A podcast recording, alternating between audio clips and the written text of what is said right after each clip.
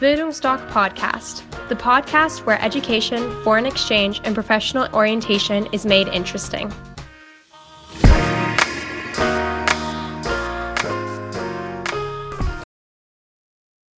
Kommt dir Work and Travel viel zu unsicher vor und fragst du dich auch immer, sollte ich es nach dem Abitur machen oder sollte ich es nicht machen?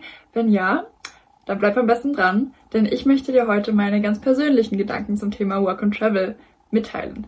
Also, hallo, ich bin Sarah von Bildungsdoc und ja, wie gesagt, heute werde ich meine Gedanken zum Thema Work and Travel präsentieren, da ich auch vorhabe, nach meinem Abitur ein Work and Travel Year anzutreten. Genau, beginnen wir doch gleich mal. Ähm, also, ich habe mir natürlich schon super viele Erfahrungsberichte beispielsweise angehört und man hört immer wieder den Begriff eine von einer riesengroßen Persönlichkeitsentwicklung. Also alle erzählen davon, dass sie sozusagen total verändert nach dem Jahr wiedergekommen sind oder wie lange die Zeit im Ausland auf jeden Fall, also auch immer gewesen sein mag, es wird immer von dieser großen Persönlichkeitsentwicklung berichtet. So stelle ich mir das natürlich auch vor. Ähm, einfach da man ja sozusagen beim Work and Travel ja total in die Selbstständigkeit gezwungen wird.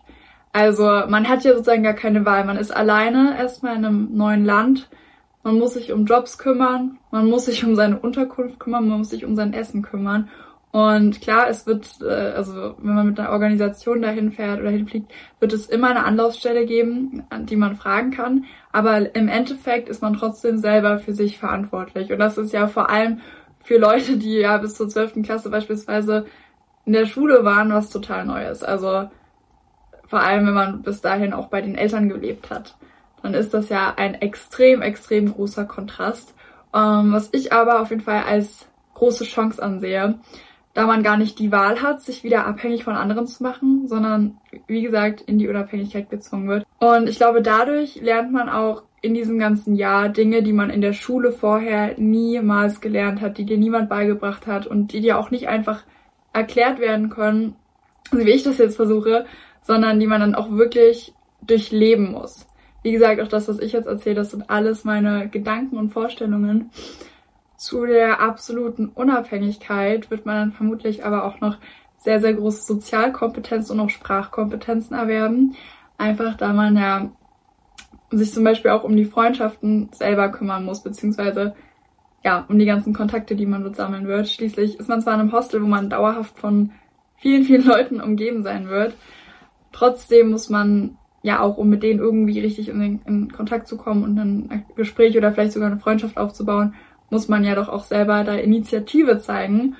Ähm, oder auch beispielsweise, wenn man einen Job haben möchte, muss man natürlich auch mit dem Arbeitgeber kommunizieren, reden, Dinge abmachen und sich ja auch selber sozusagen bewerben. Man kann ja auch einfach in ein Café reingehen und sich sozusagen vorstellen.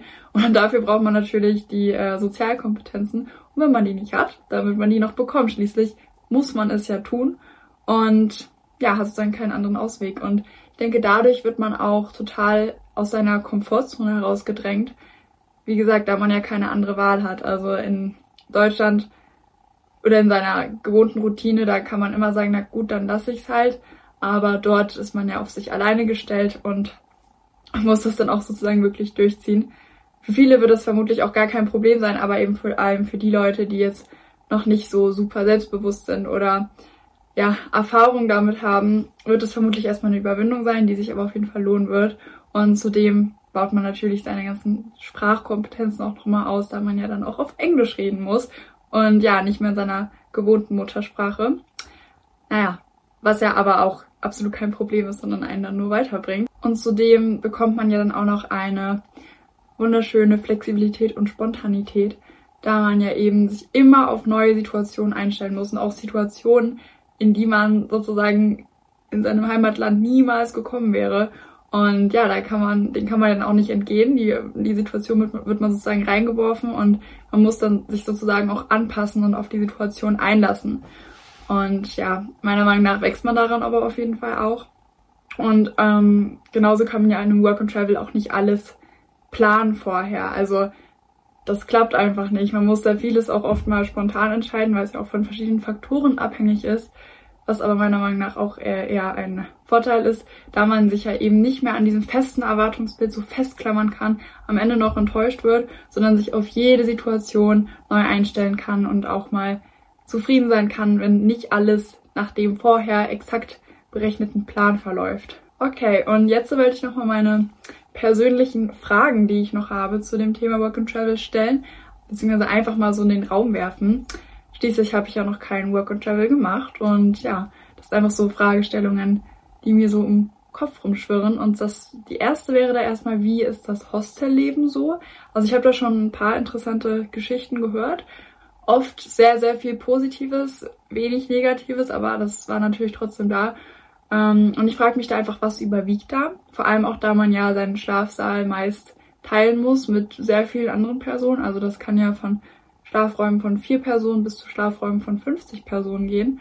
Und da frage ich mich, klar, es ist super cool, ähm, mit diesen, mit den Leuten, also die Leute kennenzulernen, mit denen zu interagieren, aber es ist sicher auch anstrengend und da frage ich mich, was da sozusagen überwiegt ob es das Positive ist, ob es das Negative ist, ob es eher anstrengend ist, ob man Schlaf bekommt. Und dann frage ich mich auch noch, ähm, wie tiefgründig im Endeffekt auch die Freundschaften sind, die man dann eben auch dort machen wird. Schließlich, man ist, also man ist ja ständig eigentlich von Menschen umgeben, obwohl man auch alleine reist, sind ja immer irgendwelche Menschen dort. Aber trotzdem frage ich mich, wie tiefgründig sind die Freundschaften, die man da macht. Schließlich reist man ja immer weiter. Man bleibt ja jetzt nicht das ganze Jahr an nur einem Ort. Somit trifft man immer neue Leute, aber muss sich ja auch bald immer wieder verabschieden. Und da frage ich mich, wie tiefgründig können denn da die menschlichen Beziehungen werden? Um, ähm, aber zu dieser Frage stelle ich mir auch wieder die Fragestellung, aber wie nötig es denn überhaupt ist, dass diese Freundschaften so tiefgründig sind.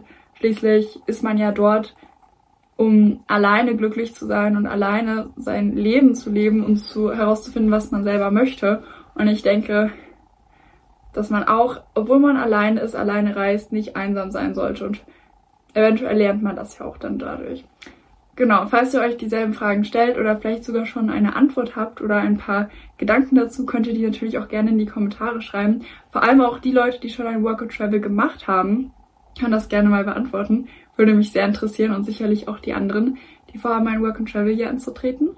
Genau, also da würde ich mich jetzt erstmal verabschieden und bis zum nächsten Mal.